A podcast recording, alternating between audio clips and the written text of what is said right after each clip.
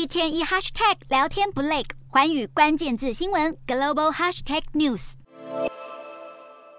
美国共和党的总统候选人首场辩论在二十三日晚间登场，一共有八位候选人参与，包括佛州州长迪尚特、美国前驻联合国大使海利、前副总统彭斯、阿肯色州前州长贺钦森、纽泽西州前州长克里斯蒂、企业家拉马斯瓦米、南卡罗来纳州联邦参议员史考特以及北达科他州长伯根等人。各候选人口径一致，连番炮轰民主党籍总统拜登的经济政策。除了趁机开酸拜登之外，辩论大会关注的焦点也放在没有参加辩论的川普身上。当被问到如果川普被定罪，是否仍然会获得共和党提名时，八位候选人中就有六位表示会支持川普成为二零二四年白宫候选人，唯独克里斯蒂和贺钦森持反对意见。两人都曾抨击过川普试图推翻二零二零败选的行为。尽管面临四项刑事起诉，但川普在党内的支持度还是领先其他对手。而且川普没加入辩论，反而是接受保守派评论员卡尔森专访。这个事先预录好的专访影片，还选在和辩论差不多的时间，在社群平台 X 上播出。